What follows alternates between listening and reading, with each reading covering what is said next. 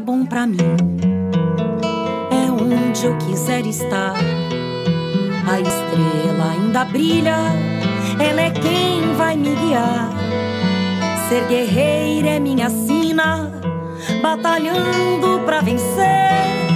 Tenho voz pra ser ouvida, tenho sonhos pra viver. Não vão mais conseguir me anular, me calar. Ninguém vai me impedir de cantar e lutar. Seja em casa, no campo, na rua ou na praça. Chega de mordaça, agora eu vou falar. Porque eu sou mulher pra fazer acontecer. Delas, são elas por elas, ocupando os espaços de poder.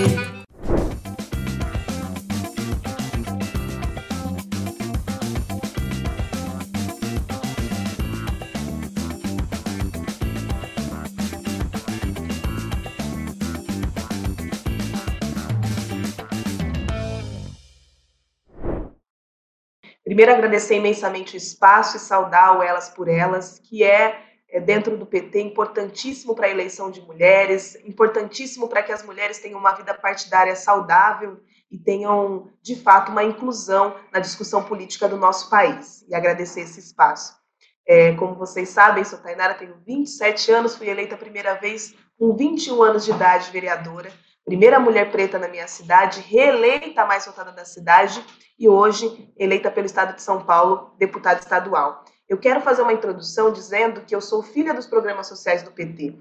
Todas as vezes que eu tenho a oportunidade, eu falo sobre isso, porque para a gente conseguir disputar é, cargos eletivos, é importante que a gente tenha uma base é, sólida, educacional, é, alimentar, habitacional. Então, eu digo que os meus direitos previstos pela Constituição Federal foram todos tutelados pelas políticas públicas do Partido dos Trabalhadores e das Trabalhadoras. A começar pelo teto, Minha Casa Minha Vida, minha mãe parou de sofrer é, violência doméstica porque conquistou uma casinha no governo Dilma, que ela paga 67 reais a parcela. É, eu pude estudar, sendo filha de pedreiro, de faxineira é, doméstica, hoje é concursada pública, porque eu tive acesso ao ProUni, a minha faculdade, no, na época, custaria em torno de 60 mil reais. Então, graças ao programa Universidade para Todos, eu consegui é, me formar em Direito e ser hoje advogada. E a gente começou a comer bem quando teve o Bolsa Família em casa. Então, eu quero dizer que essas políticas que tutelaram aí a minha infância, a minha adolescência, deram condições para que eu tivesse acesso a uma disputa, vamos dizer, não em pé de igualdade com outras pessoas, mas minimamente com condições de vitória, consciente de raça, de classe, de gênero e consciente do papel do Partido dos Trabalhadores e das Trabalhadoras. Por isso, não tinha como eu militar em outro espaço. Adentro a Câmara Municipal, visando construir políticas públicas como essas que atenderam às minhas necessidades, mas com muita dificuldade, já que Aqui em Araraquara, a Câmara com mais de 100 anos nunca tinha tido uma mulher preta. Imaginem vocês, uma mulher preta, bissexual, jovem, aqui na Câmara. Então, eu sofri muito racismo, eu sofri muito machismo. LGBTfobia foi um pouco menos, mas o machismo e o racismo foram marcas né, do, dos primeiros anos de mandato. E não só por parte dos parlamentares, mas da sociedade que ainda estava lidando com uma figura como eu no espaço legislativo para fazer leis e falar para onde a cidade ia, e não para apenas é, nos subempregos que são colocados para nós. Mas foram mandatos de extremo combate a essas vulnerabilidades, de extremo trabalho, e por isso Araraquara me coroou com a reeleição como mais votada da cidade. Isso foi muito importante. Então, o nosso mandato sempre defendeu os direitos sociais. Questão do acesso a habitação de interesse social, uma habitação digna, ao alimento, à educação, à saúde. Eu falo isso para todas as pessoas em todas as idades. Ser mulher, preta, bissexual, jovem é o que sou. Recorto isso para conseguir trabalhar muito mais pelas minorias em direitos, mas eu, dentro do mandato, sempre discutir as, as questões que atingem todas as pessoas. Então, como eu disse, E volto a dizer, habitação, segurança pública, desenvolvimento urbano são as questões que a gente trata e muito diariamente no nosso mandato. É importante colocar, é, eu sempre identifico, não para falar sobre mim, mas para entender o lugar que eu falo. Então, eu sou uma mulher do interior do estado de São Paulo. Isso tem uma configuração completamente da capital, seja ela de qual estado for. O interior tem uma configuração diferente em todos os estados brasileiros. É, a campanha política para a mulher ela é violenta e solitária, em qualquer partido, em qualquer instância, porque os partidos nada, nada mais são do que um reflexo da sociedade. Então, dentro deles, nós temos machismo, nós temos racismo, nós temos LGBTfobia, porque partidos são feitos de pessoas. E para a mulher, o ambiente de disputa, ele é solitário, não tem jeito, por enquanto, porque ainda nós temos é, menos mulheres ocupando alguns espaços dentro dos cargos de dirigentes, apesar de termos paridade dentro do Partido dos Trabalhadores e das Trabalhadoras, é para dar um suporte. O ambiente de disputa por si, a eleição por si, já coloca aí as violências é, do dia a dia mais incisivas por estarmos num período de disputa. Então, as campanhas políticas para as mulheres não são fáceis. Isso é importante colocar. Mas é muito necessário que a gente possa adentrar esses espaços, porque, veja, nós mulheres conquistamos o direito a voto há pouco mais de 90 anos. Isso significa que as leis que regem a nossa vida não foram feitas por nós. Então, a partir do momento que a gente adentra a política, começa a discutir para que rumos as cidades, o Estado e o país vai, a gente começa a mudar a realidade das mulheres dentro, inclusive, das disputas. Ontem eu fiz parte de uma mesa e tive a oportunidade de falar, a gente estava discutindo paridade, né, como atingir a paridade. E eu estava trocando com algumas deputadas do Chile, da Colômbia, sobre as leis que foram feitas para a inserção da mulher na política. Então, por exemplo, no Brasil, nós temos aquela que diz que toda chapa tem que ter no mínimo 30% de um gênero e no máximo 70% de um gênero. E aí as pessoas entendem que é no mínimo 30% de mulheres, mas não, pode ser 70% de mulheres também. Nesse, é, nessa atmosfera, eu disse, é importante que nós tenhamos legislação nesse sentido, mas eu voltei a falar dos programas sociais do PT. Por quê? A, a, a política pública, ou a lei lá em cima, ela muitas vezes não consegue reparar os danos que foram causados às mulheres aqui embaixo. Então, ter uma política de segurança pública, de assistência à violência contra a mulher é importante. Ter uma política educacional que garanta que as meninas e mulheres vão às escolas. Ter uma política de saúde integral é importante. Então, a política pública, ela ajuda a mulher a ter condição de, de disputar. Porque num país é, desigual como o nosso, né, machista como o nosso, a mulher que acaba acumulando aí os serviços do lar, que acaba acumulando aí o cuidado dos filhos, que acaba acumulando o trabalho em si, ela não consegue disputar em pé de igualdade, por exemplo, com um homem que muitas vezes pode só se dedicar à política né, é completamente diferente. Então, a minha campanha, assim como a campanha de qualquer outra mulher em qualquer outro partido, foi difícil por conta do nosso retrato social do Brasil. Mas é importante que a gente dispute, que a gente enfrente essas violências, porque eu tenho certeza que para mim hoje foi muito mais fácil disputar do que foi para Benedita da Silva, por exemplo, há anos atrás. Então, esse caminho que foi trilhado por outras mulheres, por mulheres negras ou não negras, foi importante para que hoje a minha campanha fosse uma campanha que eu tive, um coletivo que me apoiou, um coletivo que tinha muitos homens, muitos homens de, de, de dentro do partido, muitas mulheres também. É, foi importante para que eu tivesse um coletivo que, é, de fato, tinha estratégias necessárias para que fosse é, uma campanha vitoriosa, onde você olha o mapa do Estado, onde você vê onde tem voto é, petista, onde não tem. Então, o que eu quero dizer para encerrar essa resposta é esta campanha, né? Que teve um alcance de 499 municípios dos 645 do estado de São Paulo. Essa campanha que, que mostra o enraizamento na macro-região de Ribeirão Preto. Veja como você corre, né? Percorre centenas de municípios. É uma campanha completamente diferente da campanha de vereador, de vereadora que a gente vai encarar agora em 2024. Mas é importante e eu quero ressaltar mais uma vez a importância do PT e dos coletivos de dentro do PT para dar condições de que a gente dispute né, e leve o nosso nome, eh, leve a campanha para vários dos municípios do estado de São Paulo. Fechando, a resposta é: é difícil, mulheres? É, mas é necessário que a gente encare todas as dificuldades que aí estão colocadas para que as próximas que venham depois de nós caminhem num, num trilhar mais tranquilo. Uma coisa que eu aprendi é, dentro do PT e com os companheiros e companheiras foi construir política de maneira coletiva. Então, é, desde sempre, o nosso mandato foi coletivo, foi transparente, agora com as redes sociais deu um alcance maior. Por que, que eu estou falando isso? Quais são as minhas propostas? As minhas propostas foram construídas coletivamente. O que eu fiz? É, na campanha, antes dela iniciar, construí três plenárias temáticas para discutir eixos de participação ali em saúde, educação, esporte, meio ambiente, desenvolvimento urbano, é, combate às violências, geração de emprego e renda. E dentro dessas plenárias online, virtuais, a gente teve o alcance de cerca de 100 municípios do estado de São Paulo, com pessoas de diferentes regiões e diferentes realidades, que puderam dizer quais eram as principais pautas que elas queriam que a gente tocasse. Isso faz toda a diferença. A pessoa acredita, quando ela vê num programa é, de legislatura, que a gente colocou e levou em conta as pautas delas. Eu costumo dizer aqui, Araraquara, por exemplo, está a 15 minutos de uma cidade que se chama Américo Brasiliense.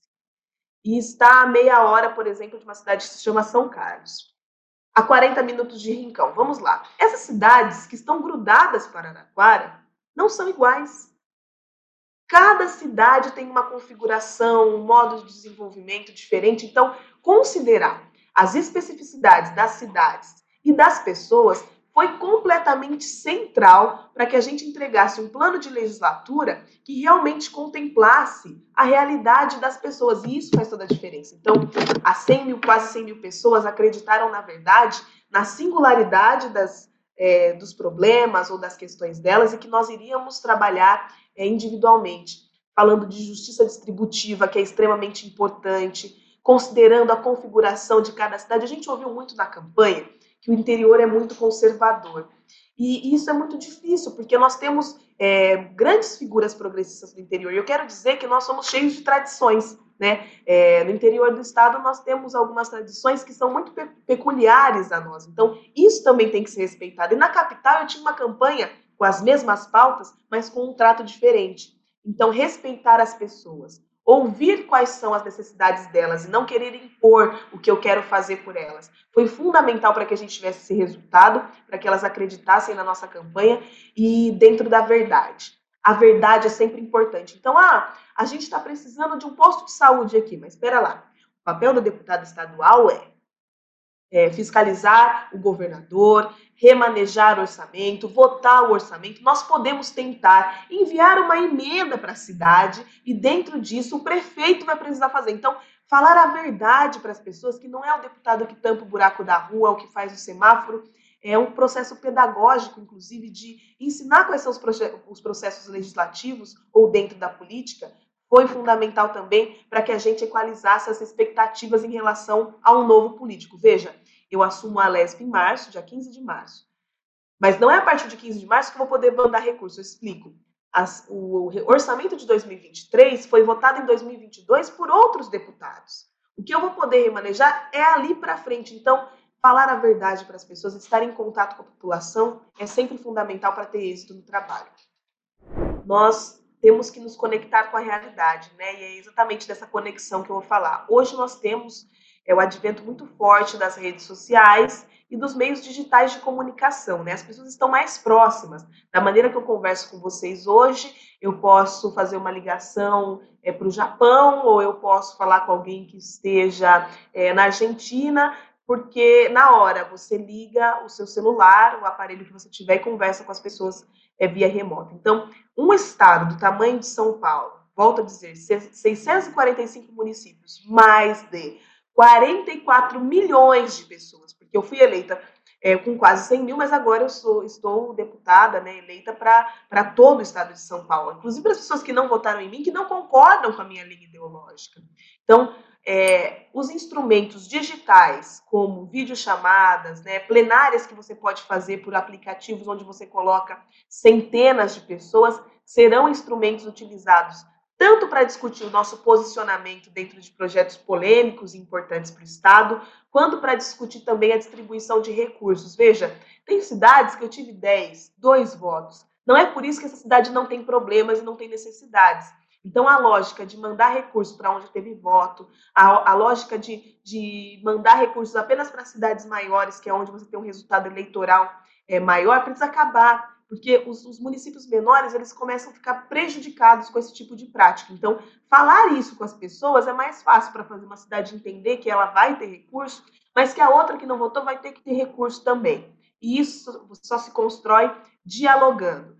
Pretendo fazer modelos híbridos né, de encontros com as pessoas. Aqui no nosso mandato nós fizemos prestação de contas todos os anos. A gente eu lancei aqui logo em 2017 a prestação de contas em tempo real, que é pelo meu Instagram. Daqui a pouquinho quem entrar lá vai saber que eu dei entrevista para elas por elas, porque é importante você, enquanto político, falar com a população e você tem instrumentos para isso.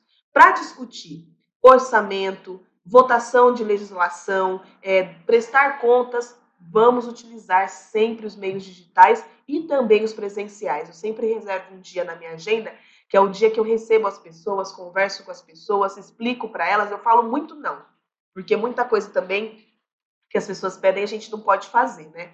E, e muitas coisas também a pessoa fala, ah, e política é corrupto, mas a pessoa é corruptível e vem pedir uma corrupção. Então eu falo muito não. E eu pretendo manter esse, esse mecanismo de conversa, de diálogo pessoalmente, mais íntimo com algumas pessoas, de recebê-las, conversar, mas também no macro, fazer plenárias online, fazer plenárias híbridas para poder discutir para que rumo o nosso mandato vai, né? Que, que maneira que a gente vai caminhar. É, eu sou Ivoneide Caetano, deputada federal eleita é, aqui na Bahia, espécie, é, é, na, na, região metropolitana, sou de Camaçari. É, há muito tempo que eu é, venho militando, né, já há alguns anos, sempre estive na militância, coordenando campanhas. É, antes de tudo isso, eu sempre lidei com gente. Né? Eu nasci numa cidadezinha pequena, no sertão da Bahia, aqui em Biritinga, em Biritinga, e vim para Camaçari em busca exatamente de estudos. Naquela época, é, a gente tinha duas opções, ou Camaçari ou São Paulo. Né? Camaçari, cidade industrial, aonde todo mundo dizia que tinha muito emprego. E minha mãe disse, vai para Camaçari, que é mais perto. E eu vim para Camaçari, e aqui constituí família, é, fiz um curso técnico em Química, inicialmente, porque eu pensava em trabalhar no polo petroquímico, era um sonho de muitos jovens daquela época, mas logo após acabei indo para o comércio da cidade. Né? Acho que o meu lado empreendedora falou mais alto. É, eu brinco que a minha vida inteira foi empreendendo. Eu comecei é, vendendo Avon. Eu sou da época do charisma, topázio, toque de amor. O moranguinho, eu sei que vocês mulheres lembram, né? Muitas de nós não saíamos de casa sem o moranguinho na bolsa. Então, eu sempre prendi. E aí fui trabalhar no comércio, gerenciei grandes redes de loja, como lojas, diversas lojas, né? E logo após, anos depois, tive loja, montei comércio. E em 2003, é, me encantei por a política, né? Entendi que era um meio da gente transformar a vida, a gente cuidar de gente. E a partir dali, comecei a participar dos movimentos, comecei a é, participar dos processos de, da, das eleições. Né? E em 2020, é, fui é, convocada para uma grande missão, que foi ser candidata a prefeita da minha cidade, aqui de Camaçari. Né? Eu sou companheira do nosso, é, hoje, secretário de governo aqui do governador da Bahia, que é o Luiz Caetano, já foi prefeito por três vezes, vereador, deputado estadual federal, mas é, havia um movimento na cidade para que a mulher pudesse ser prefeita, mas aí nunca teve uma mulher prefeita. Né? E dado também outras questões que aconteciam naquela época, e por força dessa convocação, eu encarei esse desafio, mobilizei a cidade, e fui essa candidatura. E aprendi muito, foi uma campanha muito linda, apesar da pandemia, né, que nos tirou um pouquinho das ruas, mas ainda assim foi uma campanha vitoriosa, saímos com mais de 40% dos votos da cidade, eu tive 53 mil votos, por pouco não estou prefeito, e depois dali, é, no dia seguinte das eleições, o governador Rui Costa, é, aqui da Bahia, me ligou e me propôs né, que eu me preparasse para vir agora em 2022 como candidata a deputada federal, já que a Bahia nós não temos, não tínhamos, né, uma mulher deputada federal no Congresso Nacional. A última que tivemos foi a Moema Gramacho, que saiu é, para ser prefeita de Lauro de Freitas, no seu quarto mandato, E aí eu novamente encarei o desafio, fui caminhar por a Bahia, andei para os 407 municípios, a campanha muito boa, e hoje estou aqui é, eleita deputada federal. Infelizmente, fui a única mulher do PT eleita, é, mas eu quero parabenizar as companheiras que fizeram bonito, né? Nós temos aí nossas suplentes é, de deputadas, a Elisângela, a segunda suplente, a Marta Rodrigues, não é? E tantas, Vilma, Vilma Reis, as mulheres do PT deram um show aqui na Bahia. E eu quero parabenizá-la. E estou muito motivada, muito alegre, com muita esperança de fazer um bom governo junto, junto com o presidente Lula, ajudar na reconstrução do nosso país. Pois é, é movida por um sonho, não é? Que é cuidar de gente. Eu, além, eu sou advogada por formação, é, sou administradora com pós-graduação em gestão pública, mas eu sou mulher, sou mãe, sou avó, sou filha, né? E eu sei como é difícil é, hoje a gente é, deixar que as nossas pautas sejam pautadas por homens. Não que eles não nos representem, né? O presidente Lula, por exemplo, é, quando esteve à frente do país, trouxe, é, trouxe políticas importantíssimas para nós mulheres, como Minha Casa Minha Vida, o, pro, o programa social como Bolsa Família e, e tantos outros. A presidenta Dilma, quando chegou, deu show. Né? É, é, eu costumo dizer que aquele programa Brasil Carinhoso, por exemplo, que coisa fantástica. Só uma mulher para entender que a outra mulher precisa ter um espaço para deixar seus filhos, para que ela possa trabalhar, para que ela possa buscar sua independência financeira, porque a gente não pode falar de mulher, né, de mulher empoderada é, sem dar oportunidade, sem oportunizá-la de que ela possa estudar, ter acesso ao seu trabalho, à sua independência, porque isso também reduz a questão da violência doméstica, que é um outro tema, mas a gente sabe quando a mulher está. É como minha mãe disse, ela tem o seu dinheiro, né? ela por si só já levanta o nariz e fala: Olha, eu não estou só, né? além, de, além de, do trabalho, ela faz uma corrente ali que ela vai estar, vai ter pessoas, ela vai estar falando, ela não vai estar sozinha, porque a mulher desempregada ela acaba ficando isolada, né? Isso também acontece. Então, é, eu acho que motivada por ser essa voz, sabe? Por, por dizer assim, é, é, é preciso que nós que estamos em todos os espaços possamos estar nos espaços de poder, nos espaços que decidem. E após a, a eleição de 2020, é, é, acabou que formou uma corrente muito grande de mulheres aqui na região metropolitana, aqui em Camaçari, que começaram a, a, a, a segurar minha mão, digamos assim, e me impulsionar para esse novo desafio, né, que foi essa candidatura de deputada federal. E foi uma, uma, uma campanha muito prazerosa, muito alegre, até porque foi uma campanha nós também estávamos, estávamos todos esperançando a volta do nosso presidente Lula. Né? O povo nordestino né, é um povo muito apaixonado pelo Lula, todo mundo sabe disso. Então, isso era, era a motivação a mais que nós tínhamos.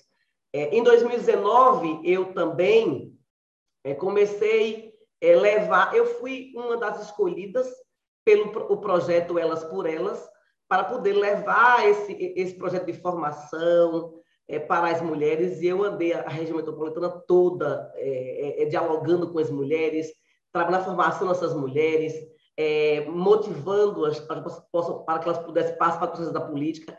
E aí acabou que a gente reuniu muitas mulheres. Porque eu costumo dizer que nós, mulheres, quando chegamos ao poder, a gente não chega sozinha, a gente chega com outras mulheres. Né? Então, eu achei esse apoio, foi um apoio assim que foi muito importante para mim, porque eu, eu dizia assim, não, eu posso, porque eu não estou sozinha. Eu tenho aí muitas companheiras que estão torcendo por mim, que estão me ajudando, e ajudando de forma mesmo, sabe, de dizer assim, não, o que está precisando, a gente está aqui. Então, isso me motivou muito, e agora o meu compromisso é muito grande, né, como uma, uma deputada do PT da Bahia, não é? E, e, e, espero e tenho certeza que vou honrar, vou fazer um trabalho muito junto com o presidente Lula, sobretudo para poder oportunizar que as mulheres façam três refeições por dia. Nós temos muitas propostas. Né? O presidente Lula precisa ter um congresso que tenha compromisso com o povo brasileiro. Né? Uma das pautas, uma das propostas que o presidente Lula é, trouxe na sua campanha para as mulheres, por exemplo, foi essa questão de acabar com a fome.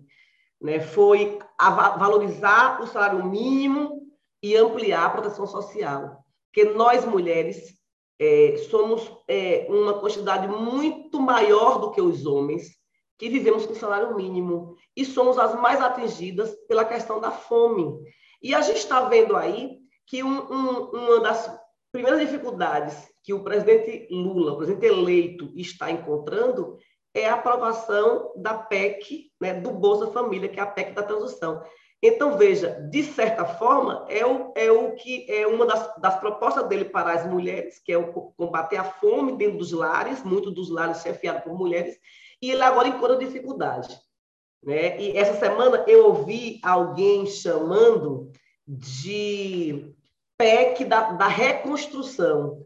Né? E eu achei muito pertinente. Então, uma das nossas propostas é essa: é ajudar o presidente Lula a reconstruir esse país, né? acabar com a fome. Né? E eu quero aqui aproveitar e pedir às mulheres que nos ajudem a mobilizar para que essa PEC seja aprovada. Vamos para as redes sociais, vamos falar, vamos falar com os nossos deputados e deputadas, é, porque não é justo um país como o Brasil, nós somos o terceiro país do mundo que mais produzimos alimento. Essa semana eu ouvi uma reportagem dizendo que o Brasil alimenta 800 milhões de pessoas no mundo e a gente aqui com mulheres passando fome. Essa semana eu encontrei uma mulher que virou para mim e falou que faz uma refeição por dia, que ela não pode fazer as três. Isso é real. Isso é real. Ela falou que tinha três meses que ela fazia uma refeição por dia. Isso não é justo. Não é? Então, eu estou muito empenhada né, que essa PEC seja aprovada. E tem outra questão, além de aprovar a PEC, que a gente possa estar retirando o teste de gastos, porque isso não é gasto, isso é investimento, como muito bem falou o presidente Lula. Então, é, é, é preciso que nós, deputados e deputadas, né, naquela casa, é, possamos ter é, esse entendimento, possamos chegar lá com essa vontade é, de poder ajudar o presidente Lula, porque é, é importante. O Brasil é o, é o, Brasil da prosperidade, é o Brasil do povo alegre, né, do povo é, acolhedor, e o que nós queremos é trazer uma melhor condição de vida para todos e todas não é? é eu estava agora de manhã conversando com a companheira do partido e ela me lembrava que no ano de 1991 o PT já aprovava a cota de 30% para as mulheres, né? O nosso partido já lutava para que nós pudéssemos ter essa exceção na política do Brasil. É, e, e mais ou menos em 2010 foi quando foi aprovada a paridade dentro né, das instâncias do partido. É, é, o único partido que chega na mesa, nas nossas plenárias, tem ali 50% de homens, 50% de mulheres. Então, que tem a participação efetiva de todos. E o presidente Lula, que é, quem é o nosso maior líder e que nos traz o exemplo, ele o tempo inteiro ele está falando para a gente da necessidade de a gente estar escutando, ouvindo. É, eu fiz grande movimento desde o ano 2020 para com as mulheres, a nossa campanha agora foi uma campanha muito junto das mulheres e eu quero continuar ouvindo essas mulheres, discutindo com elas, buscando a geração, gerar emprego para essas mulheres. Tem um, um, um campo é, que eu gosto muito, que é o empreendedorismo é, é, feminino. Não é aquele empreendedorismo de que você acorda, não tem nada para o seu filho e aí resolve empreender de qualquer jeito. Não é de qualquer jeito, sabe? É, é um empreendedorismo da vocação, é, de cada uma, né? É, é, é, o empreendedorismo, onde a gente possa dar incentivo a essas mulheres, incentivo tecnológico, incentivo de, de, é, com inovação. Afinal de contas, nós somos um povo muito criativo, o povo brasileiro. Então, é, e outras questões, por exemplo, é, trazer, aproximar as mulheres das universidades, né? colocar essa mulherada para estudar, para se capacitar, né? Trabalhar outra questão que é muito importante, que é a saúde psicológica dessas mulheres, essas doenças psicossomáticas. É, nós temos hoje um grande número de mulheres que estão depressivas, que estão ansiosas. É, eu acho que é, esse ano é, eu, é verdade, é real. Eu, eu percebo que nós, as mulheres já estão mais esperançosas, já estão com mais energia, já estão mais alegres, já estão acreditando que um novo ano está chegando e está chegando, um ano diferente, um ano com um governo que se preocupa, que gosta da gente. né? E eu quero poder fazer essa revolução. Então, eu estou desde já conversando com as mulheres, ouvindo as suas pautas, ouvindo as suas prioridades e vamos estar no Congresso para apoiar essas políticas para melhorar a vida da mulher dona de casa, da mulher que acorda cedo, da mulher agricultora, né, da mulher empreendedora, da mulher servidora pública, enfim, de todos e de todas, da mulher trans também. Né? É, a gente tem, eu, tenho, eu tenho falado muito sobre isso. A gente não consegue ver essas mulheres trans no mercado de trabalho, a gente não encontra elas na loja, é, sendo vendedora, sendo gerente, a gente só encontra elas no salão de beleza. Então, é como nós partimos da diversidade, temos que ter um olhar também para todos e todas. Um, um dos grandes desafios é essa questão mesmo da pauta da fome. Sabe? Não, é uma, não é uma coisa fácil. E, e não é tanto não é fácil que a gente está vendo aí né, a, a, primeira grande dificuldade. Né? O, o, a gente ouvia tanto o presidente é, irresponsável, é, genocida, que acabou de perder a eleição e está até hoje brigando, que não reconhece a vitória do povo brasileiro, falar de que ia manter o, o, a, o auxílio e a gente chega e encontra um orçamento é, dizendo o contrário, né? dizendo que ele ia, não tinha nada lá de, de reservado para essa política. Salve, salve, mulheres de luta. Eu sou Leninha, estou deputada estadual reeleita pelo PT de Minas Gerais. Como vocês podem ver, eu sou mulher, mulher negra. Eu sou das periferias e quebradas. Ah, eu não sou de família tradicional na minha região. Eu não sou de família endinheirada, enfim, nem. Estou dizendo que eu sou daquelas que veio de baixo para ocupar a política. E eu sei que a maioria de nós, mulheres negras e mulheres, estamos nessa condição. Nós não estamos ocupando os cargos mais altos da nossa cidade, nós não estamos ocupando a política da nossa cidade. Quer dizer, isso foi há um bom tempo, porque muito recente nós estamos observando o quanto que nós estamos nos movimentando para ocuparmos as câmaras municipais, os executivos, as assembleias legislativas, o Congresso Nacional, os senados, os governos, enfim, minha gente. Eu estou dizendo, mulheres, que a minha história, como a de muitas que já estão também ocupando a política, são semelhantes à de vocês. Então, olha só, estou aqui para dizer que é possível. É possível, sim, a gente, com a nossa história, com a nossa luta, ocupar a política nesse país. E é um momento muito importante. Eu estou né, reeleita pelo PT, um partido que eu sempre construí. O Partido dos Trabalhadores tem na sua história também essa luta permanente pela nossa participação, pela nossa presença. É lógico que para dentro a gente também tem que romper nas estruturas partidárias, né? todo o machismo, enfim, todo aquilo que é uma sociedade brasileira e mundial prega da nossa capacidade de também contribuir na política, afinal a gente contribui com muita coisa nessa vida, né? Eu sempre digo que nós somos guardiãs das vidas, somos guardiã da natureza, da biodiversidade, e a gente também quer ser guardiã da boa política, da melhor prática da política. Então, eu estou aqui para dizer isso, para que a gente possa, juntas, né, ampliar nossa presença. Eu estou muito feliz, por exemplo, eu sou líder de bancada na Assembleia Legislativa de Minas Gerais. Dessa legislatura, nós elegemos 10 deputadas nessa legislatura, e nessa eleição nós ampliamos nossa bancada para 15 deputadas. Então, nós aumentamos em mais cinco vagas na Assembleia em Minas Gerais. Isso é muito importante porque também em 100 anos de parlamento mineira, mineiro, eu fui a primeira deputada eleita do PT, aí lógico que depois chegou a companheira André de Jesus, agora chegou a Macaé, aqui em Minas Gerais, que são mulheres negras de luta e que aumentou o nosso time aqui na Assembleia em Minas Gerais. É uma alegria, um prazer trazer um pouco da minha vida, da minha história, de como nós chegamos até aqui, para que vocês possam não só se espelhar, se motivar a entrar nessa luta política também. Nós, quando nascemos num país tão desigual, né, nascemos né, é, excluídas de, né, de casa, de energia elétrica, quando a gente nasce num país em que a gente tem que lutar muito na escola pública, enfim, pelo Estado brasileiro, nós trazemos essa marca desde muito cedo que o Brasil é um país racista, desigual e de injustiça social muito grande. Então, eu estive participando sempre da minha luta no meu bairro, depois nas pastorais sociais, pastoral da juventude, nas minhas comunidades eclesiais de base, no movimento ambientalista, no movimento antirracista, no movimento das mulheres. Então, uma formação bem múltipla, porque esse Brasil tão diverso também é um país com essa multiplicidade de injustiças.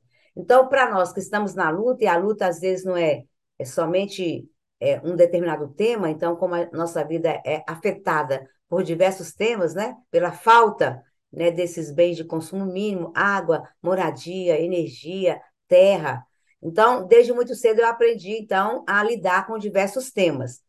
É, eu fui, em 2016, candidata primeiro a vice-prefeita e no meio do processo eleitoral, é, o meu candidato, o meu companheiro candidato a prefeito, ele teve um indeferimento na justiça eleitoral e em 20 dias de campanha eu tive que assumir a campanha para não deixar o nosso partido sem um projeto político de cidade. E foram 20 dias de muito trabalho. E nessa primeira eleição, a primeira disputa eleitoral que eu tive, eu, na época, tive quase 40 mil votos, quase fui para o segundo turno, mas é, como eu cheguei muito de última hora, eu não, se eu tivesse mais uma semana de campanha, com certeza eu teria ido disputar a cidade, mas é, foi muito importante porque eu fiz o debate sobre a cidade que nós queremos construir uma cidade mais segura para nós mulheres, com mais oportunidade de trabalho, uma cidade sustentável, uma cidade feliz para todos e todas, com a cultura, com a arte, né, com a produção agroecológica, com o trabalho de apoiar os empreendimentos liderados por mulheres. E 2016 foi, para mim, assim, a abertura da porta para esse é, enfrentamento mais político, vamos dizer assim, de, de disputa eleitoral. Porque eu falo que sempre que política a gente aprende a fazer desde muito cedo. Né? A gente não faz política é, para disputa de cargos, mas a gente faz política para a vida. Então, a primeira disputa foi essa experiência. Em 2016, com recal eleitoral, ou seja, com o resultado que eu tive nas eleições, e eu provei que era possível, sim, eu continuar né, nessa pegada de discutir também nossa participação na política. Então, em 2018, eu mantive a candidatura para deputada estadual, fui reeleita com mais de 50 mil votos naquela eleição. Nessa, eu ampliei minha votação, tive quase 66 mil. Isso é prova do nosso trabalho, do nosso compromisso, da nossa seriedade com a política, né? E do nosso cuidado também com a política. Porque é importante a gente manter a radicalidade necessária nos momentos oportunos, mas é fundamental que a gente, com o nosso jeito, também faça momentos de concertação da política, de diálogos permanentes, enfim, daquilo que a gente acredita na política. E eu, então, trabalhei, quando eu cheguei na Assembleia, o primeiro mandato, eu já fui logo para a presidência da Comissão de Direitos Humanos da Assembleia em Minas Gerais, também a primeira parlamentar negra na Assembleia para presidir uma comissão, num momento muito difícil do Brasil, né, em que o bolsonarismo, em que a necropolítica, né, o fascismo se instalou também em diversos cantos, né, com uma presença é, violenta do Estado através de muita abordagem policial contra o nosso povo preto e pobre, com a negação de direitos, com né, o desmonte da política pública. Então, foi um momento muito difícil de enfrentamento, de resistência é, junto com o nosso povo e com os movimentos, né? Estou dizendo, então, nossa pauta lá no Direitos Humanos é o povo preto, é o povo da favela, é o grupo LGBTQIA+, são as populações tradicionais, indígenas, quilombolas e outras categorias de povos tradicionais que nós temos em Minas Gerais, os vazanteiros, que é o povo que vive à margem do Rio São Francisco, enfim, os geraizeiros, o pessoal que vive mais nos Gerais, porque as minas são, a gente fala, as partes mais ricas, e os Gerais é a parte onde o desenvolvimento não chegou como deveria chegar.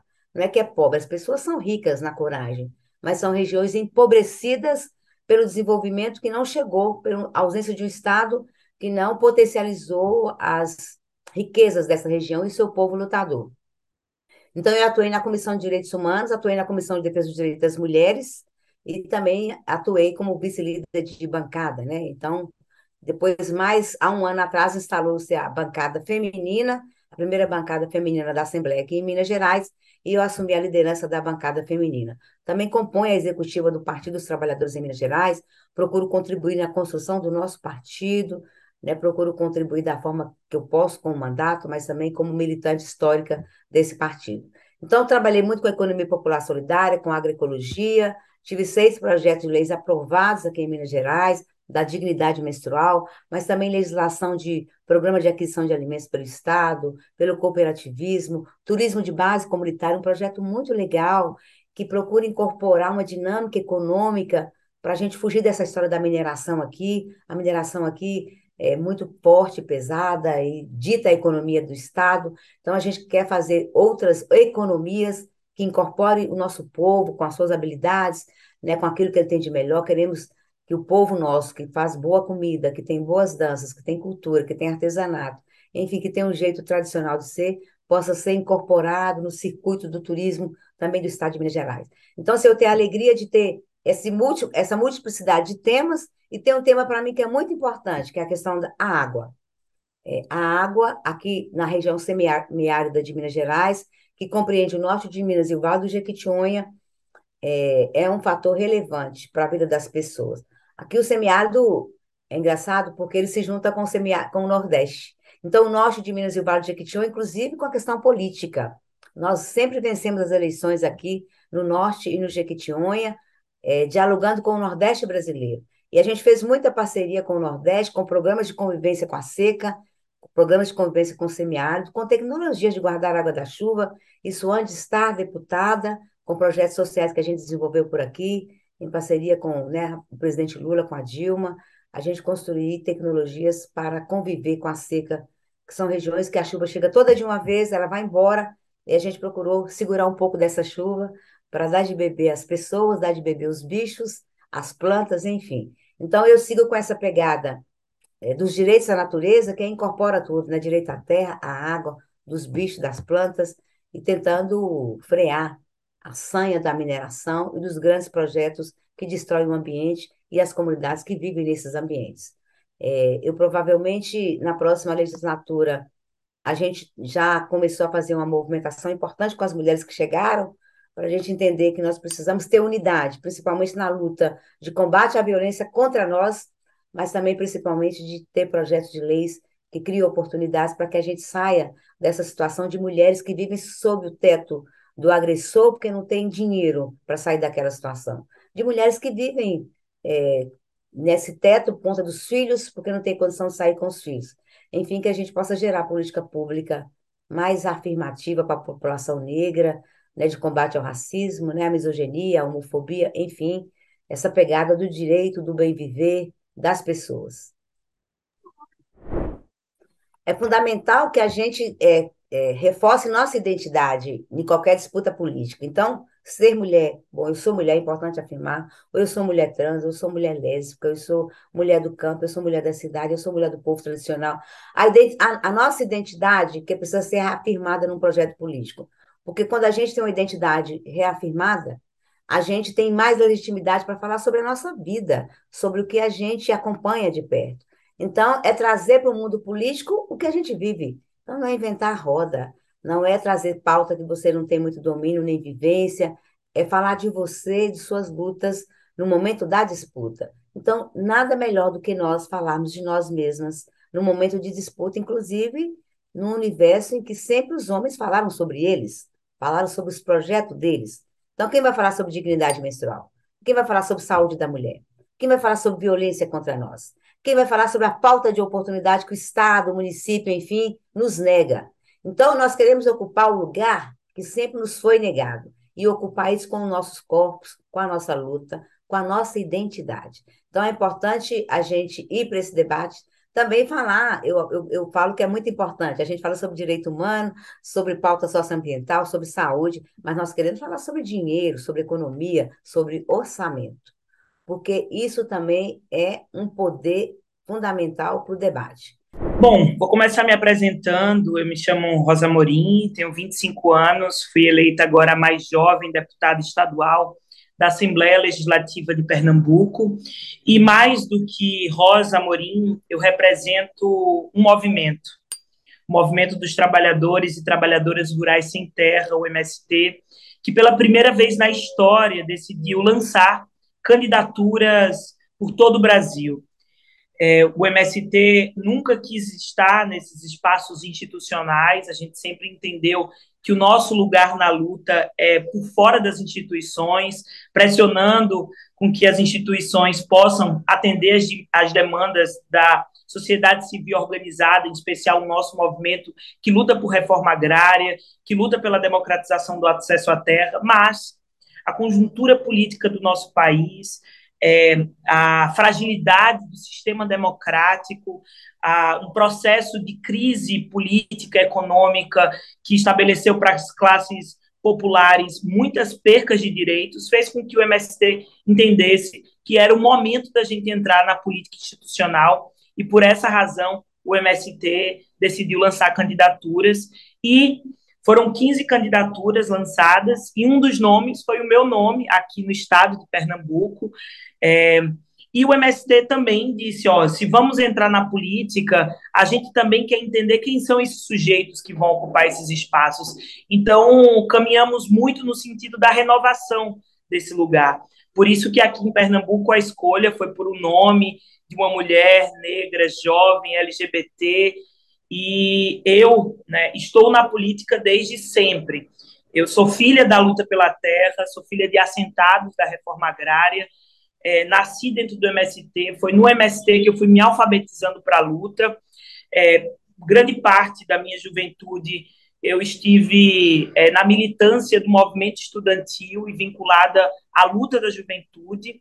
Também estava até esses dias participando e ativamente na direção da União Nacional dos Estudantes, era diretora de cultura da Uni, mas nesses últimos dois, três anos eu estava junto com o MST, junto das políticas de solidariedade, de distribuição de alimentação aqui no Recife, e esses motivos, essa conjunção dessa luta, que não é só do campo, mas também da cidade, fez com que a gente encontrasse no meu nome essa síntese para disputar as eleições, e foi uma campanha super importante, simbólica para o estado de Pernambuco, visto que nunca na história nenhuma sem terra ocupou esse espaço do parlamento aqui no nosso estado, e foi uma campanha de muito envolvimento do povo, da população, desde a base do MST, dos assentados e acampados da reforma agrária, mas também de muito envolvimento nas cidades,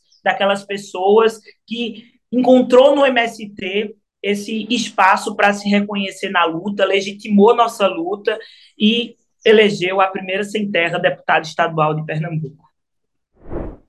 Nós, do Movimento Sem Terra, nós dividimos as lutas em três dimensões. Existe a luta é, social, que para nós é a dimensão da luta de organização do povo, da luta de organização das bases, é, a luta que a gente faz junto com o povo para pressionar as instituições. Para nós existe também uma outra dimensão da luta, que é a luta ideológica, que é a luta da batalha das ideias, exemplo que para nós essas eleições, mais do que tudo, foi uma grande eleições que uma eleição que colocou para nós a batalha das ideias.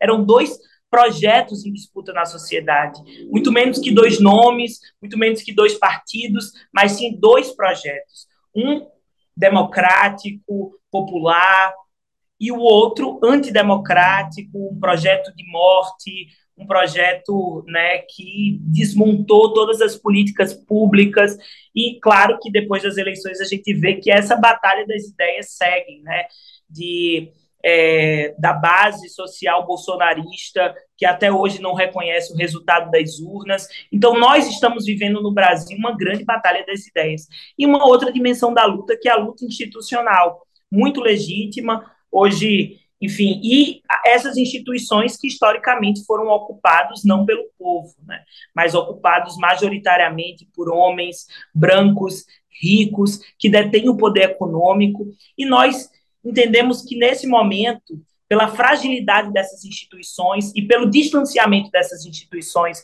em especiais, especial a casa, as casas legislativas, elas precisam se aproximar do povo. E como é que a gente faz isso? Colocando o povo lá dentro, colocando o povo para ser representado, mais mulheres, mais negros e negras, mais LGBTs, mais sem terras. Só assim a gente vai conseguir aproximar. E percebo que nesse momento a gente tem uma mudança no olhar, principalmente das organizações sociais, sobre a importância de ocupar esses espaços que antes não acontecia, né? E agora é, eu acho que a prova disso é que a gente vê essas categorias da sociedade cada vez mais, ainda pouco mais comparado a períodos históricos anteriores, a gente vê mais essa parcela da população é, ocupando esses espaços.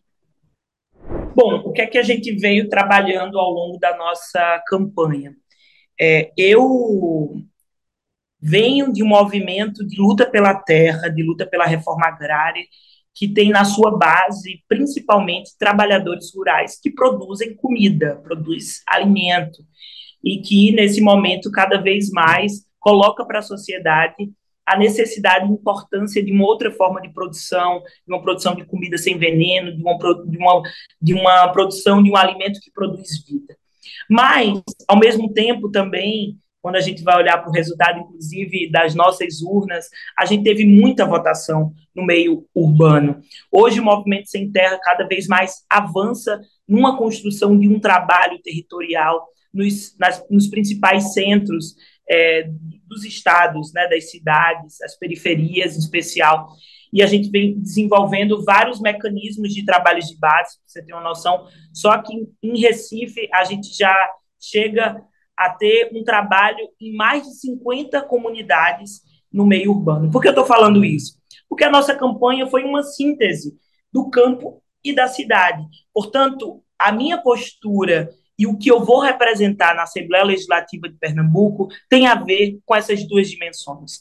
Mas, olhando para o que a gente quer apresentar de início, quando a gente vai olhar para, nesse momento, quais são as principais necessidades do povo que, é, que está vinculado ao campo e à cidade, é a questão da fome, é o combate à fome. Primeiro, porque quem produz a comida é o povo do campo, portanto, a gente precisa avançar em políticas públicas que garantam crédito, que garanta escoamento das produções de quem produz, também o processo do acesso à terra, da democratização do acesso à terra, o avanço da reforma agrária, para nós são pautas imprescindíveis que nós vamos brigar a nível de Estado, mas também na cidade, a gente quer que essa alimentação chegue na mesa de quem precisa.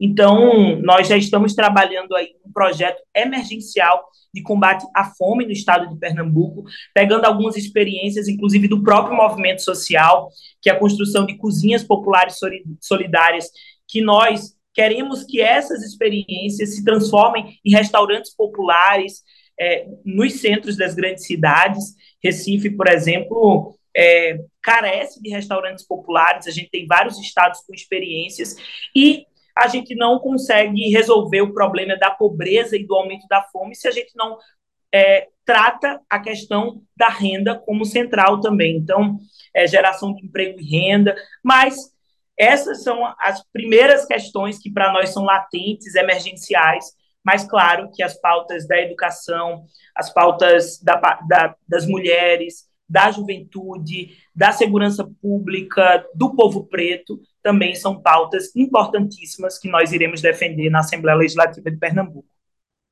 Desde a construção do próprio mandato em si, né, das pessoas que vão compor esse mandato, é, majoritariamente serão mulheres, já são mulheres que conduziram essa campanha. Claro que a gente faz parte de uma organização mista de homens e de mulheres, mas eu acho que é importante colocar que as mulheres sem terra, as mulheres dos movimentos sociais se envolveram muito nessa campanha, principalmente no espaço de decisão né, desse processo, que para nós é muito importante, mais do que estar é, tá na ponta apenas, mas estar tá no lugar pensante, no lugar da direção política, e esse espaço dentro do nosso mandato vai ser um espaço com certeza organizado, até porque a deputada é uma deputada mulher feminista que defende o feminismo popular e também é, na construção de uma, um conselho político, de um mandato popular que nós queremos construir para pensar as políticas públicas, os projetos de lei que nós iremos defender no nosso mandato para atender, especial, as mulheres do estado de Pernambuco, visando os principais eixos, a questão do combate à violência contra a mulher, o combate ao feminicídio e também um segundo eixo que é a questão da geração de emprego e renda para as mulheres que são, nesse momento, se o Brasil está passando fome, se temos duas, duas mil, duas, dois milhões de pernambucanos que nesse momento estão passando fome, a maioria deles são mulheres, principalmente os lares chefiados por famílias. Então, a questão da geração de emprego e renda também é uma questão importante que nós vamos bater na tecla do nosso mandato. Eu acredito que nós estamos vivendo um novo momento no nosso país. Um Brasil dividido, um Brasil que, ao mesmo tempo que a gente tem uma base social bolsonarista, de extrema-direita, que está hoje na base da sociedade, com ideias conservadoras. Foi uma verdadeira batalha de valores que a gente vivenciou nesse, nesse último ano, dessa eleição que foi a mais importante das nossas vidas. Saímos vitoriosos desse processo, mas ao mesmo tempo existe uma base social que vai estar aí organizada nesse próximo período. Mas ao mesmo tempo, o contraponto a isso é que cada vez mais a gente vê mulheres ocupando a política, espaços de decisão, se auto-organizando, desde os partidos políticos até a base da organização social. Aqui no Recife, nós tivemos várias é, experiências de organização popular que continua, que vamos continuar. E, para vocês terem uma noção, são as mulheres que estão comandando esse processo. Então, eu acho que essa, essa nova avalanche que a gente vai vivenciar da organização popular nesses próximos anos terão as mulheres como as principais condutoras desse processo. O Brasil vai avançar, o Brasil vai mudar e será pela, principalmente pelas mãos das mulheres que foram muito penalizadas nesses últimos períodos, mas essa dor ela se transforma numa revolta e numa capacidade de organização política dessas mulheres. Então eu estou muito otimista e iremos, enfim, ser também a combustão para a organização política das mulheres nesse próximo período, não só no nosso mandato, mas principalmente nas organizações sociais que compõem, que são a base né, da nossa sociedade. O maior desafio é, para mim nessa candidatura, primeiro, é ser uma mulher jovem, uma estrutura que não é preparada para receber não só a juventude, mas em especial o lugar de onde eu venho. Uma mulher sem terra que vai ter que ser parte de um poder legislativo composto majoritariamente por quem antes eu eu estava no confronto direto nas lutas sociais.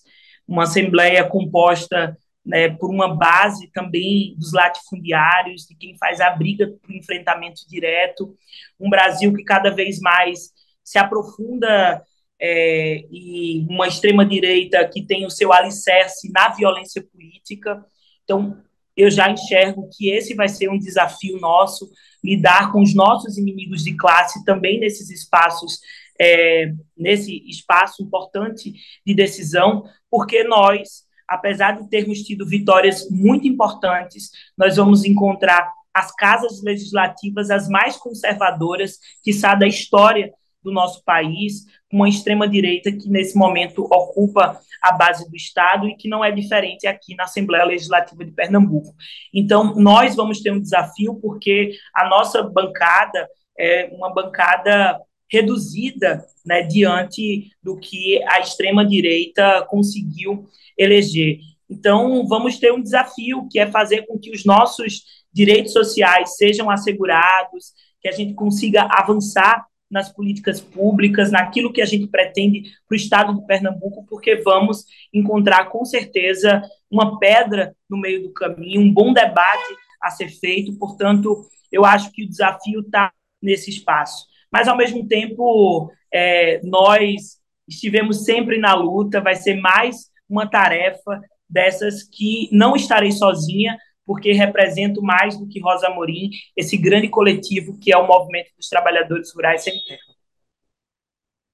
Só queria dizer que é, esse novo momento que vai viver o país me dá muita esperança, quanto uma jovem mulher negra ocupando nesse momento um espaço de decisão e acho que nós iremos sim fazer a diferença nesses espaços que nós estamos ocupando, que eu estou ocupando, que o MST está ocupando nesse momento na política do nosso país, que vai ser conduzida pelo presidente Lula, que também não vai estar sozinho. O presidente Lula vai reconstruir esse país com muitas mãos, com as mãos do povo trabalhador brasileiro, dos movimentos sociais e de uma ampla parcela da sociedade inclusive de uma grande frente ampla de muitos partidos políticos juntos para reerguer e reconstruir a democracia brasileira.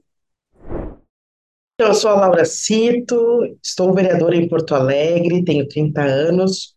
Uh, tive a graça no último dia 2 de outubro de ser eleita deputada estadual. Uh, aqui no Rio Grande do Sul, nós nunca tínhamos tido, em quase tantos anos de Assembleia Legislativa, nenhuma mulher negra deputada do nosso estado, né? Então, pela primeira vez nessa eleição, nós rompemos uh, essa barreira, né? E agora estamos nesse processo de transição para a Assembleia Legislativa, uh, uh, muito compromissada com a construção de uma agenda feminista, antirracista para o nosso Rio Grande do Sul, né? Poder pensar num processo, num período onde nós estaremos uh, retomando a, a, a democracia no nosso país, né? Num momento onde nós aí temos desafios econômicos muito grandes, a gente poder pensar o desenvolvimento regional a partir de uma lógica capaz de recuperar as políticas públicas, né, de combate às desigualdades, se torna um elemento central aí na, na minha atuação, né, eh, e porque é central na, na vida do povo trabalhador. Eu iniciei minha militância muito cedo, eu iniciei minha militância ainda antes de entrar no ensino médio, tinha uns 13 anos de idade, comecei a participar das reuniões do movimento negro, logo depois entrei no movimento estudantil, que foi onde eu tive a minha maior experiência militante durante mais tempo, né? Fui da UBS, União Brasileira de Estudantes Secundaristas, fui da UNE, União Nacional dos Estudantes, né? uh, uh, então sempre tive uma, uma participação muito grande, sempre acompanhando muito o desenvolvimento da política de cotas no território nacional, quando eu fui diretora de Direitos Humanos da UNE, fui diretora no período onde a lei de cotas foi criada e sancionada, né? Então pude acompanhar aí a sua implementação nas universidades brasileiras. Uma conquista ainda recente no Brasil, a Lei nº 12.990 de 2014, no governo Dilma, estabelece que 20% das vagas oferecidas sejam reservadas a autodeclarados negros ou pardos. Vi a cara das universidades mudar, né? Então, quando uh, uh, me convidaram para concorrer à vereadora, veio muito no sentido de poder também fazer, é, é, um, construir um processo de renovação, de transição geracional dos quadros do nosso partido, né, com as pessoas, com os agentes políticos que também emergiram durante esse processo de políticas públicas dos governos populares e de resistência na luta contra o golpe, né, na luta em defesa da liberdade do presidente Lula, em defesa da democracia do nosso Brasil. Né. Então, a minha, minha, minha eleição como vereadora estava muito conectada a esse período histórico, desse período de resistência, né, é, eu sou filha de uma trabalhadora doméstica, mãe solo, né, que pôde colocar suas duas filhas na Universidade Federal, minha irmã hoje é professora universitária, né, é, graças às políticas públicas dos nossos governos. Né? Então, é, eu acho que a gente mostrar que é, as oportunidades, que elas dão certo, que elas invertem trajetórias, que elas são capazes de construir um ciclo né, virtuoso de, de democracia no Brasil, é algo que é, é muito importante. Né? Então, uh, hoje, ter concorrido a deputado é consequência desse processo aqui em Porto Alegre pela primeira vez. Em 2020, nós elegemos uma bancada negra. Né? Foram cinco jovens de três partidos diferentes, partidos de esquerda, eleitos para a Câmara de Vereadores. Foi algo muito impactante. Nós tivemos uma das capitais mais segregadas racialmente, Porto Alegre. A população negra está basicamente concentrada em oito bairros da cidade. Né? Então, é, é, ir para a Assembleia, fazer essa disputa a nível estadual, poder dar voz às comunidades eh, negras eh, do nosso estado era algo que era uma, uma responsabilidade, uma tarefa que estava naturalmente posta, né? Tanto que eh, elegemos pela primeira vez também agora uma bancada negra para a Assembleia Legislativa. Pela primeira vez teremos uma bancada negra na Câmara Federal, né, representando o Rio Grande do Sul. Então, acho que isso tudo é muito, muito simbólico desse período que nós vivemos. Né? É muito, muito engraçado a gente pensar como o racismo estrutural ele se apresenta, né? É, aqui na Câmara de Vereadores de Porto Alegre, quando nós assumimos, é, é, os setores bolsonaristas tinham deixado uh, a esquerda de fora das suas representações na casa, né? Na mesa diretora, enfim, todos os lugares onde nós regimentalmente teríamos uma presença proporcional, né? Uh, eles nos tiraram.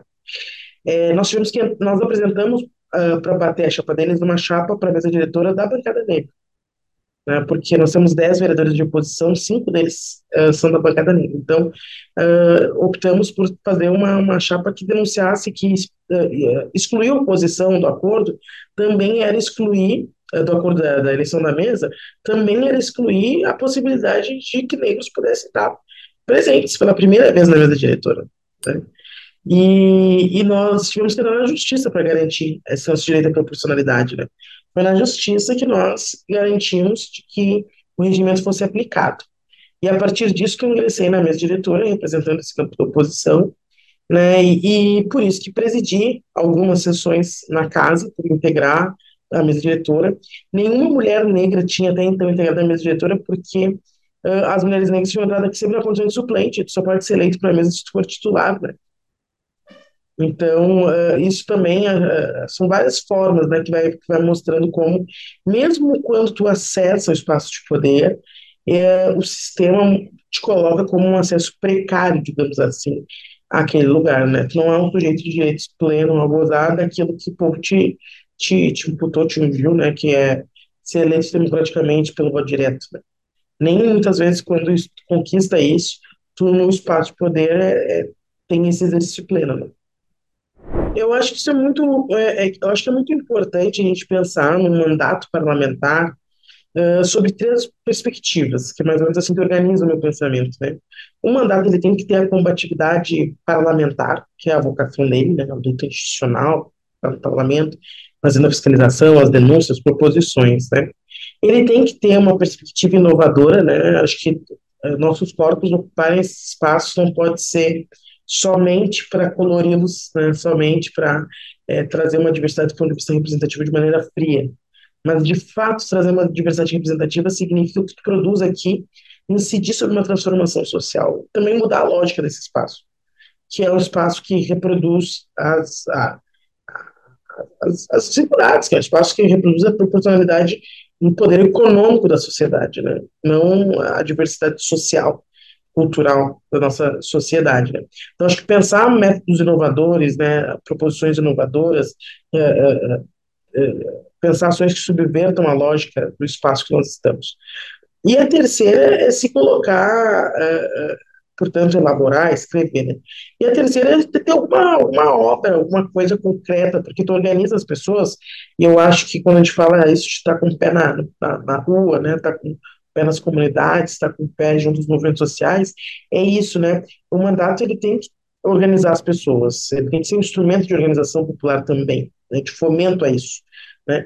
E uh, só faz isso em um diálogo com os movimentos, em diálogo com tudo que, que, que, se movimenta na sociedade. Então, tem que organizar as pessoas em cima de coisas concretas, né? Nós tivemos uma experiência muito feliz aqui com a construção das cozinhas comunitárias, Hoje a gente tem uma rede de cozinhas comunitárias em Porto Alegre, né? Queremos construir uma rede estadual. Uh, eu fui selecionada para representar o Brasil na Comissão de Combate à Fome da FAO, da ONU, né? Por conta desse trabalho que a gente vem desenvolvendo. Então, assim, uh, acho muita coisa bacana, né? De a gente pensar como que os nossos mandatos eles podem ser inovadores, né? Tem um diálogo mais direto com a sociedade, uma participação mais expressiva. Eu acho que isso aí é muito importante. Nós só vamos ter mais de nós na política se ela for num espaço mais acolhedor e mais democrático. Então, um espaço mais elitizado, né, mais frio, nós não cabemos nele. Então, acho que a gente também pensar como podemos ser agentes dessa transformação. Então, é, eu, eu vou continuar tratando um tema que, para mim, é prioridade, que é o tema da, da continuar tratando na Assembleia, né, que é o tema da, da segurança alimentar e nutricional.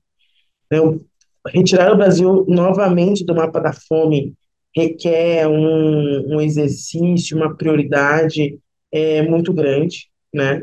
uma mobilização social. Nós precisamos é, comprometer os municípios, eu como representante do Estado vou estar percorrendo os municípios uh, para a gente, e também como representante da FAO, inclusive mobilizando nacionalmente, né, para que nós possamos ter um compromisso dessas unidades uh, com políticas públicas que garantam a segurança alimentar e nutricional. Debatendo junto ao governo federal, nós temos uma série de iniciativas aí restaurantes populares, a questão do PAA, a recuperação da CONAP, enfim, nós temos uma série de questões postas, nós vamos precisar estar muito organizados para fazer esse debate, essas disputas aí no próximo período. Então, essa, sem dúvida, vai ser a minha principal atuação, uh, vai ser nesse tema, agora, obviamente, também com tantos outros temas, né. Uh, aqui a gente tem debates muito grandes em relação à estruturação das políticas educacionais do nosso Estado, né? Enfim, são temas aí grandes e variados. Então, nós tivemos um aumento da presença das mulheres do PT na, nas, nas, nas chapas, né? Nós tivemos um aumento da nossa presença, portanto, também entre as eleitas, né?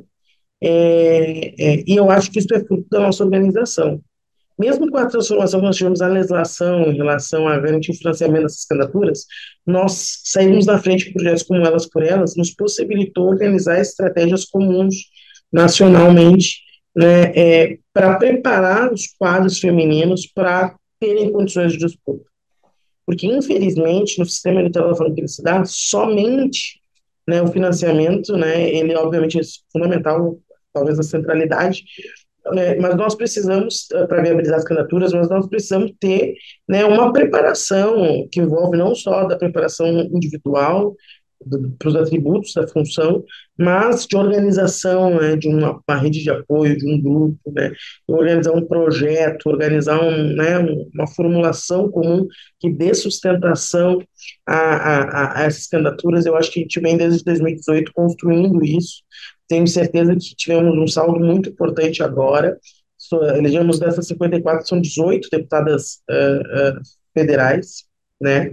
É, acredito que agora, ainda com a composição dos governos, vão ampliar esse número de mulheres é, na, na, na, Câmara Federal, né? Então, uh, e tenho certeza que nas eleições municipais vamos escolher também uma ampliação bastante significativa, né? Porque construímos, estamos construindo os quadros, né? A médio prazo. Então, as pessoas estão têm participado das eleições, vão acumulando, vão aprendendo, vão é, é, cumprindo outras tarefas. Nós temos o acompanhamento das provas de formação ao longo do ano, né? Então, acho que isso é muito importante para que a gente possa uh, ir ampliando a nossa presença no espaço institucional. Né? Né, acreditar em si, é, é, buscar a Secretaria de Mulheres do seu Estado, né, é, é, se fortalecer, a unidade, tem uma coisa que mostrou nessa eleição, é que a unidade das mulheres ela é fundamental, né, para que nós possamos ter mais mulheres nos espaços institucionais, né? Então, é, é, eu acho que poder ter esse processo de formação, de imersão, né, até para se sentir mais fortalecida, tomar a, a opção, a escolha, é muito, muito, muito importante, né? A gente tem feito, eh, eu acompanhava, integrava a última, o último coletivo nacional e a gente é, vem fazendo esse trabalho de acompanhamento da secretaria, esse fortalecimento, empoderamento das nossas secretárias nos estados, né? Isso é muito importante. Então, acho que é, as companheiras se sentirem uh, protegidas, acolhidas, né, com acompanhamento. É muito importante pegar essa experiência de concorrer, ela seja uma experiência que acumule politicamente, né, do que uma experiência traumática, que infelizmente era o comum que tivéssemos, né, companheiras que uma vez nunca mais teriam concorrer porque não tinham tido uma experiência legal. Né. Não podemos esquecer o legado do Partido dos Trabalhadores e das Trabalhadoras para as mulheres. Em 2003, no primeiro mandato do presidente Lula, foi criado o programa Bolsa Família, com a determinação de que, sempre que possível, colocar o nome da mulher no cartão. Em 2005, a Central de Atendimento à Mulher, o Ligue 180, foi transformado em Disque Denúncia.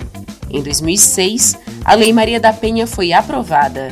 Em 2009, foi a vez da criação do importante programa Minha Casa Minha Vida, que tinha a mesma lógica do Bolsa Família. As chaves eram entregues para as mulheres, proporcionando mais segurança e dignidade. No primeiro ano do mandato da presidenta Dilma, em 2011, a Rede Segônia passou a oferecer atendimento e parto humanizado em todo o Brasil.